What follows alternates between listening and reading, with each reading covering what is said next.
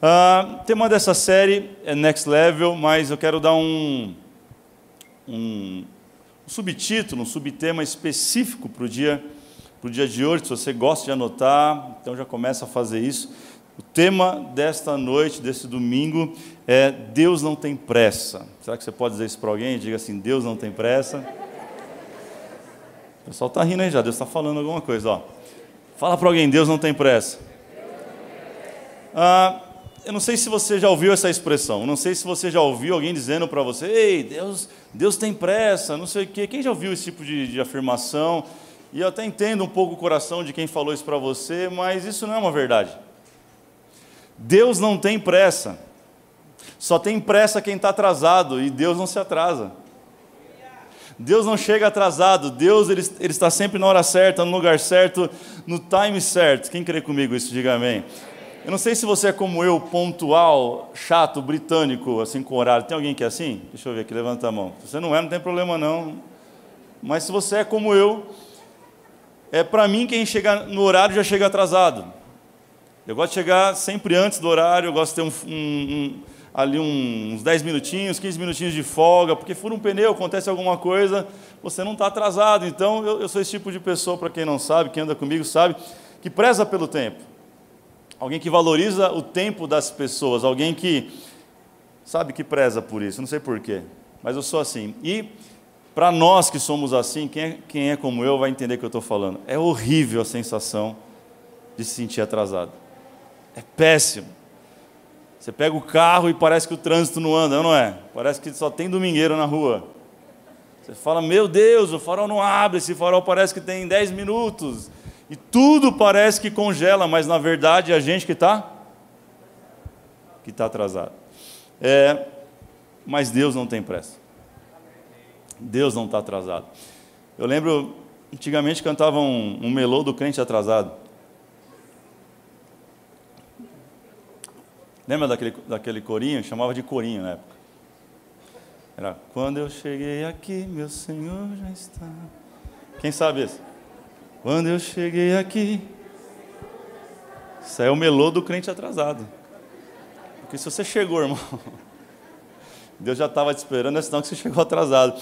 É, Colossenses 1,17 vai falar o seguinte, preste atenção, que Ele é antes de todas as coisas e que nele tudo subsiste.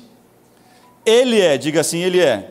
Ele é. Sabe, Ele é, é o nosso Deus, Ele é, Ele sempre está. O Ele é nunca chega e nunca vai embora porque ele sempre está, o tempo para Deus funciona diferente para a gente. Deus ele caminha na linha do tempo, Deus ele anda pela linha da eternidade. Deus não se mede, Deus não se conhece é, em sua totalidade, Deus não se compreende. Eu não vim aqui para tentar explicar Deus para você, que com certeza eu ia sair daqui frustrado e você também frustrado, mas eu quero Olha o que diz Romanos 11, dá uma olhada nisso, gente. Romanos 11, 33 vai dizer: Ó profundidade da riqueza, da sabedoria e do conhecimento de Deus, quão insondáveis são os teus juízos e inescrutáveis os teus caminhos. Quem compreendeu, conheceu a mente do Senhor?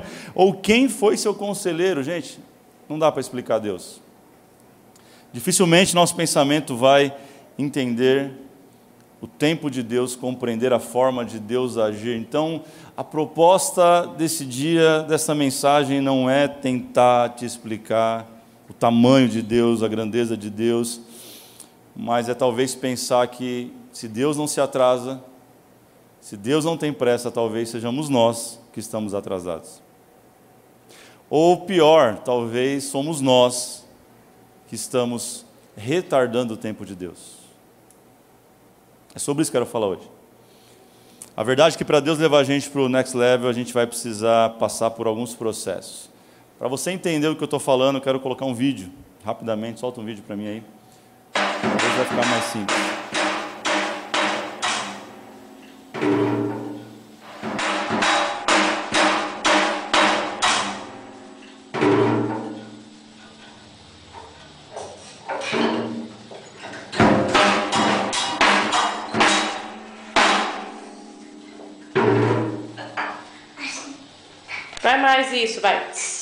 Devagarzinho, isso. Tá, tá, tá, tá, tá. Vai.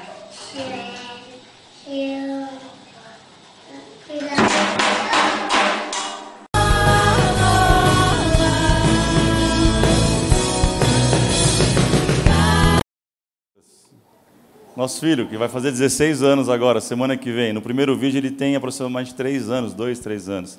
No segundo ele já tem quase 16. Eu te pergunto o que aconteceu entre o primeiro e o segundo vídeo? Olha para alguém e fala assim: processo. Verdade, a gente quer as coisas para ontem, nós queremos chegar onde Deus tem para nós, no estalar de dedos, com uma varinha de condão, num toque, num passe de mágica, mas as coisas acontecem em nossa vida através de um processo.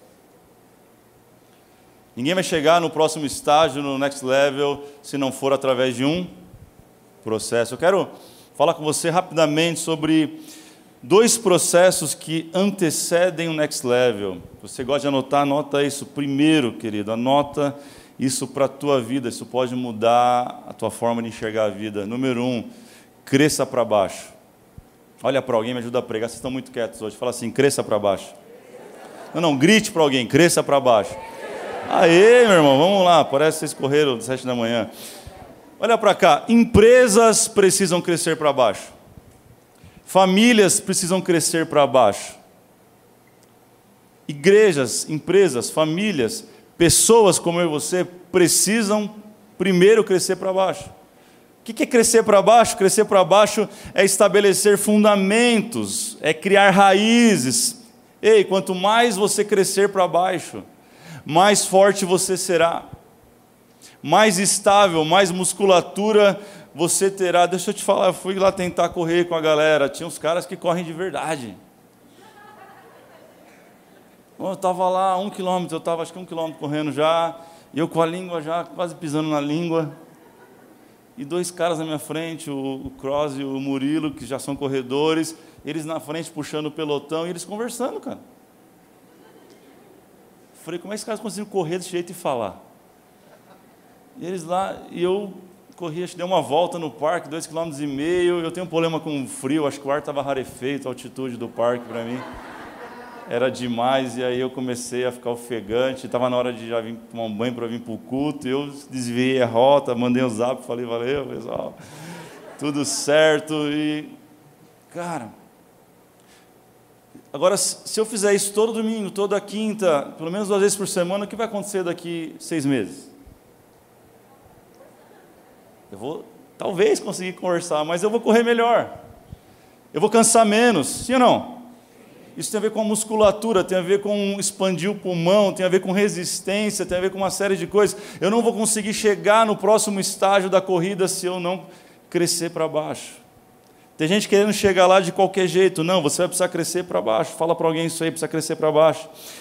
Olha o que vai dizer a palavra em Mateus 7, 24, um texto que nós muito conhecemos. Portanto, quem ouve as minhas palavras e não as pratica, e as pratica é como um homem prudente que construiu a casa sobre a diga rocha. O texto é o final do, do Sermão do Monte e vai dizer que tem dois tipos de pessoas, dois grupos de pessoas, aqueles que constroem a casa na areia e na rocha. Construiu na areia, veio o vento, veio a chuva e deu contra a casa e derrubou a casa, não é isso que o texto diz? Mas teve uma galera que construiu na rocha, diga rocha veio ventos, as mesmas coisas afrontaram aquela, aquela é, edificação, só que a Bíblia diz que não caiu porque estava firmado na rocha. Tem a ver com crescer para baixo. Gente, até criança constrói castelos na areia, adultos constroem casa na rocha.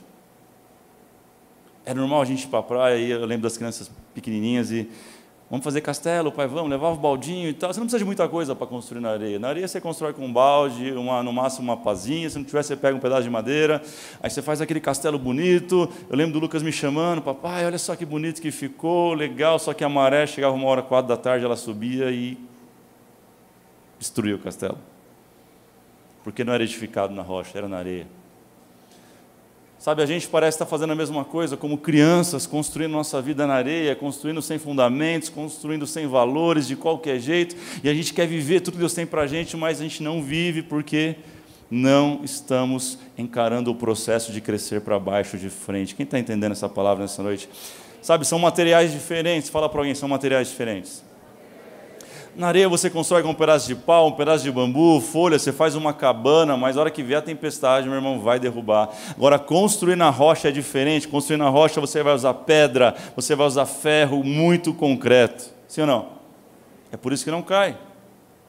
Experimenta ver uma edificação, um, um, apartamento, por exemplo. Quem já teve a oportunidade de comprar um apartamento na planta sabe o que eu estou falando. Você passa nele durante um ano, um ano e três meses, um ano e quatro meses, e você só vê máquina para lá, terra, terra chegando, não sei o que lá, concreto chegando, terra saindo, aquela bagunça e sujeira, e não acontece nada. Você olha e fala: caramba, já passou um ano e meio e não estou vendo nada. Aí você passa depois de três meses, aquele prédio está no nono andar. Você fala: uau Assim é a nossa vida. Assim é a vida cristã. A, a vida cristã, ela não é uma, se fosse comparado com uma corrida, já que a gente está falando disso, ela não é uma, uma prova, um tiro de 100 metros, mas era uma maratona de muitos quilômetros.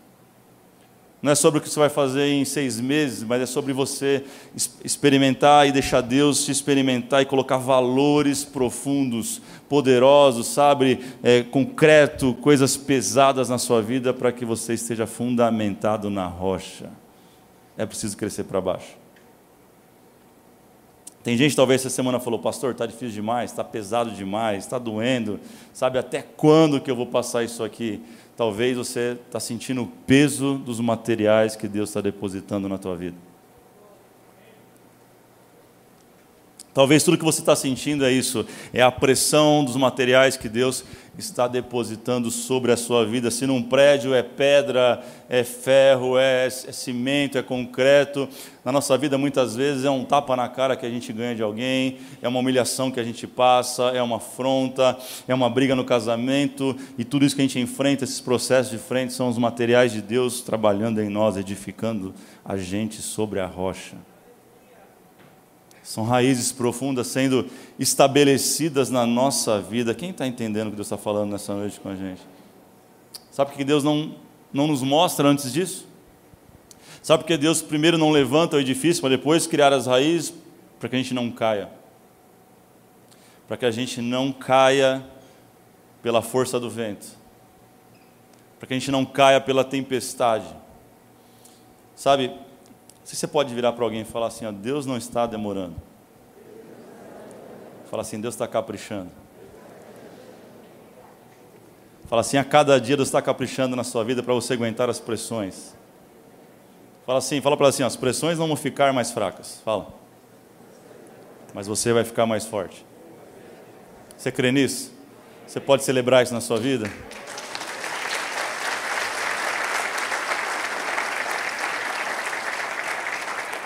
Número um, cresça para baixo. Número dois, anote isso: cresça em maturidade. Cresça em maturidade. É, talvez o texto que vai nortear essa série, onde Deus tem falado com a gente, é Efésios 4. Coloca para a gente Efésios 4, de 13 a 15, vai dizer assim: Até que todos alcancemos a unidade da fé e do conhecimento do Filho de Deus e cheguemos à maturidade. Diga maturidade não, fala mais forte, maturidade. Atingindo a medida da plenitude de Cristo. O propósito é que não sejamos mais como crianças, levados de um lado para o outro pelas ondas, nem jogados para lá e para cá por todo o vento de doutrina e pela astúcia e esperteza de homens que induzem do erro. Antes, seguindo a verdade em amor, cresçamos, diga cresçamos cresçamos em tudo naquele que é a cabeça, Cristo. Efésios 4, de 13 a 15. Maturidade. Cresça em maturidade. Não sei se você sabe, mas maturidade não tem nada a ver com idade.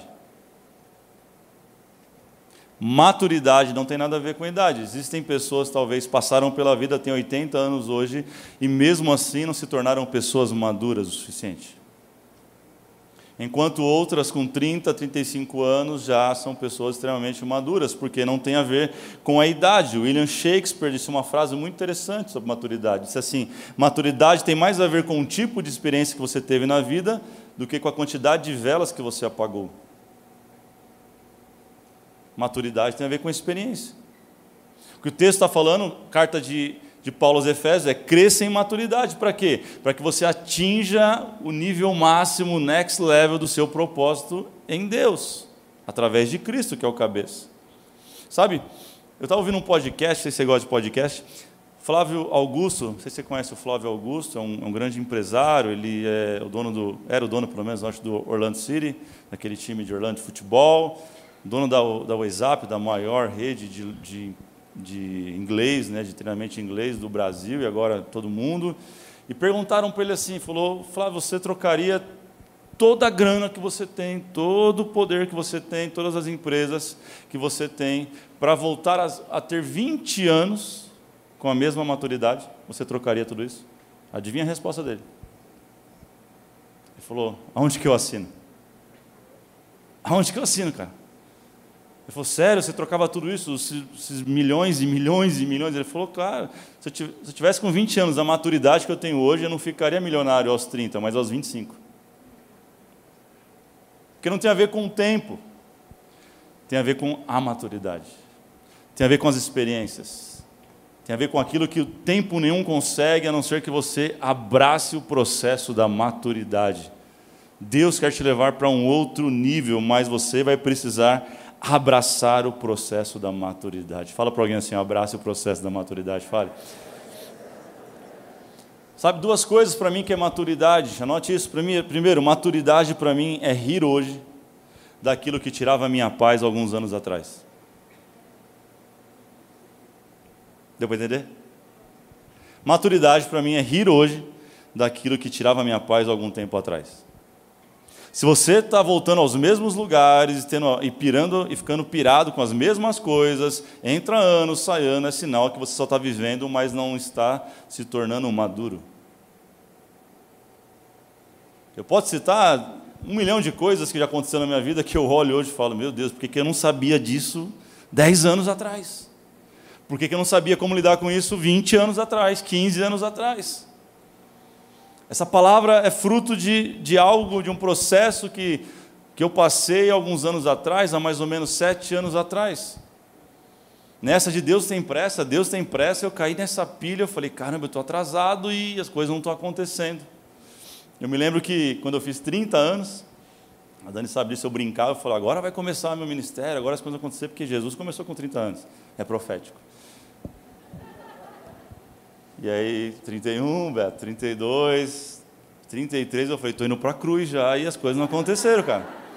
Eu falava, eu brincava quando eu falava, amor, 33. E agora eu comecei a entrar numa pilha, numa loucura, assim, as coisas não estão acontecendo. Ixi, Deus esqueceu de mim. Eu comecei a pensar que as palavras que ele tinha me dito eram mentira. Eu comecei a duvidar daquilo que Deus tinha me falado e entrei numa loucura. Não sei se você já viveu isso, mas isso faz alguns anos atrás.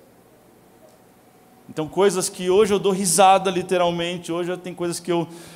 Cara, como é fácil lidar com isso? As pessoas vêm apresentar demanda para nós. Eu não sei se você sabe, ministério pastoral não é pregar. Pregar é 10% do ministério pastoral. O 90% a gente passa resolvendo abacaxi, pepino, do grosso e do fino, de todo tipo. Tem um ceasa, tem dia. E você só vai conseguir lidar com isso se você tiver maturidade. Você pode ter quantos anos quiser, se você não for experimentado, você não vai conseguir lidar. Deus quer nos dar mais maturidade. Quem está entendendo isso essa noite?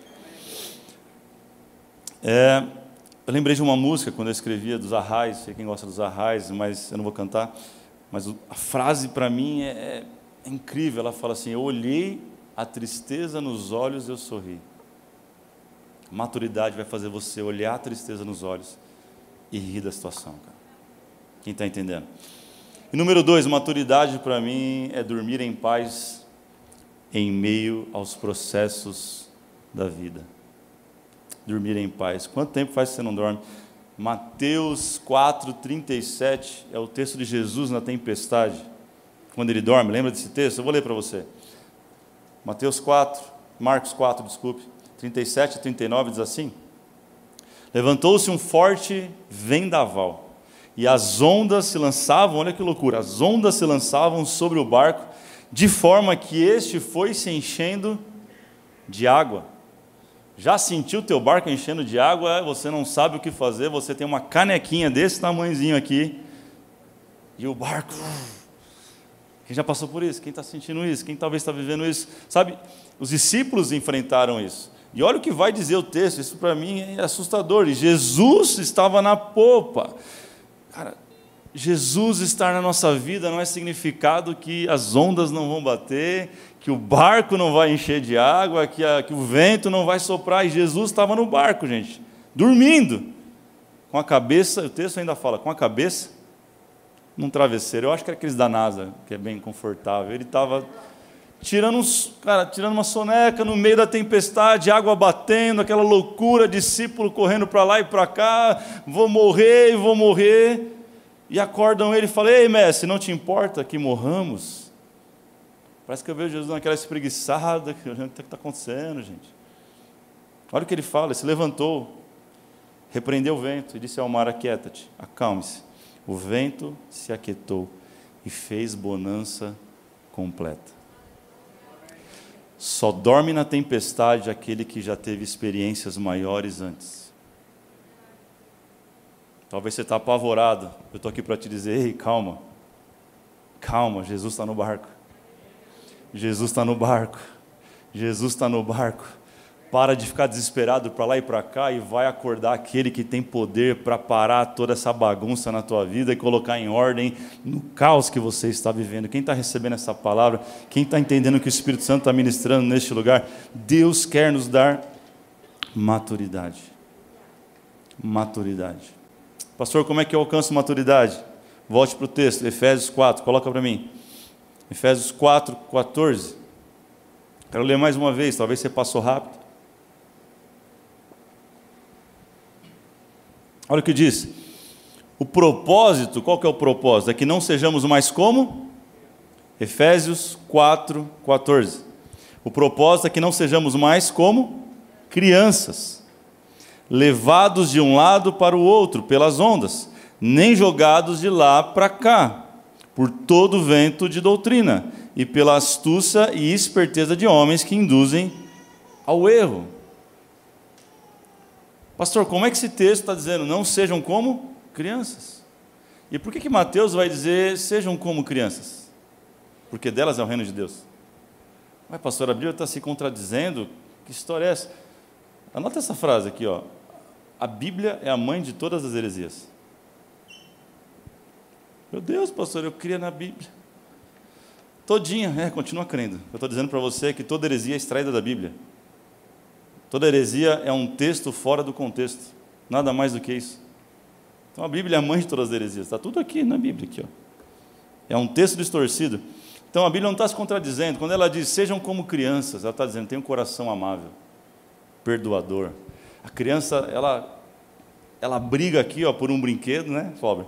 E daqui a pouco ela está brincando de novo porque está tudo certo. Dá um tapa na cara do outro, depois está abraçando. Isso é criança. Então ele está dizendo assim: ó, para de ser chato, carrancudo, não perdoador, coração preto, peludo. Agora aqui ela está dizendo: não seja como criança. Cresce. Cresce. Uma criança é a coisa mais linda. Você vê o Gabriel olhando ali, querendo pegar o microfone da minha mão, eu tentando orar e puxando para o lado assim, quase virando assim. É lindo uma criança fazer bagunça. Sabe, foi lindo quando o Lucas pegou uma caixa de maisena, tinha quase dois anos. Foi lá no armário, pegou a caixa de maisena. Aí, muito quieto, criança quieto, é? Está aprontando. A Dani foi ver, ele estava no corredor do apartamento. Gente, tinha maisena. Acho que até hoje tem maisena no corredor do apartamento. Ele gostava disso tanto que ele, ele, ele evoluiu tal, ele foi para o leitinho. Aí uma vez ele estava no escritório do meu pai. Ele achou a lata de leitinho. Até hoje meu pai falou que imprime e vem leitinho assim nas folhas vem aquele pó que não sai nunca. Isso é a coisa mais linda, a gente tira foto, tem vídeo guardado, a gente para para assistir e dá risada como esse vídeo que você viu da bateria, coisa mais linda. Agora, se ele fizer isso com 16 anos, eu vou ter que orar por ele. Só orar não vai resolver, né? Né? Tem que pegar ele, dar umas palmadas nele, levar no médico e falar, cara, mexe, vê a cabeça dos meninos também, porque 16 anos você fizer isso.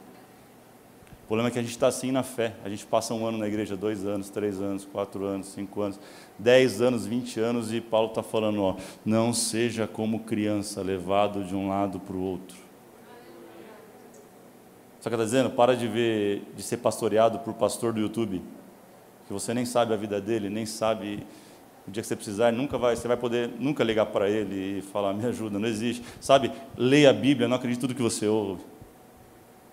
Sabe, tenha seu devocional com Deus, para de ser criança, porque se for criança, vai ser levado de um lado para o outro, você vai ser é, como um bobo da corte, você não, não vai ter firmeza, qualquer. Está falando lá na Bíblia, nós lemos. Qualquer homem que vier com, com um sentimento de querer te destruir, vai te destruir. Falsos mestres, falsos pastores. Fala para alguém, cresça em maturidade. Você consegue entender isso que Deus está falando com a gente nessa noite? Faz sentido para você? Faz mesmo? Se coloca de pé então. Semana que vem, episódio 2. Não dá tempo de falar um dia só. Sabe, preciso te falar uma coisa. Talvez você entrou aqui e está com o sentimento, não, pastor, Deus me esqueceu. No meio dos processos da vida, Deus me esqueceu, Deus me abandonou, Deus não está comigo. Deixa eu falar para você, você não está esquecido você está escondido. Isaías 49, 2 diz: E ele fez de minha boca uma espada afiada, na sombra da sua mão ele me escondeu. Olha o que diz: Ele me tornou uma flecha polida e escondeu-me na sua aljava. O que Deus tem feito com algumas pessoas, como Ele fez comigo nesse período que eu contei para você da minha vida eu descobri uma coisa. Eu não estava eu não estava esquecido. Eu não estava abandonado. Deus tinha me escondido e colocado na aljava dele, polido como flecha. Aljava, para você que não sabe, é onde o arqueiro guarda suas flechas. E o texto vai dizer no verso o que ele fez. E ele me disse: Você é meu servo Israel, em quem mostrarei o meu esplendor. Tem algumas pessoas que entraram nessa noite aqui que eles estão sendo formados na sombra do Onipotente. Salmos 91 diz: Aquele que habita no esconderijo do Altíssimo, a sombra do Onipotente descansará. Sabe, uma semente, querido, ela precisa ser escondida por um tempo para depois virar uma árvore. Você não consegue clamar a semente, depois que você planta, tudo que você pode fazer é regar e esperar, regar e esperar, regar e esperar, regar e esperar, até o dia que aquela semente, ela rompe o solo e ela começa a aparecer na luz do dia, você começa a enxergar alguma coisa. Sabe, você talvez está hoje aqui como essa semente. Você está em casa, preste atenção nisso. Você não está esquecido, você está escondido em Deus. No tempo certo ele vai te erguer. No tempo certo você vai aparecer. No tempo certo você vai ver as mãos do Senhor fazendo coisas assombrosamente maravilhosas sobre a tua vida.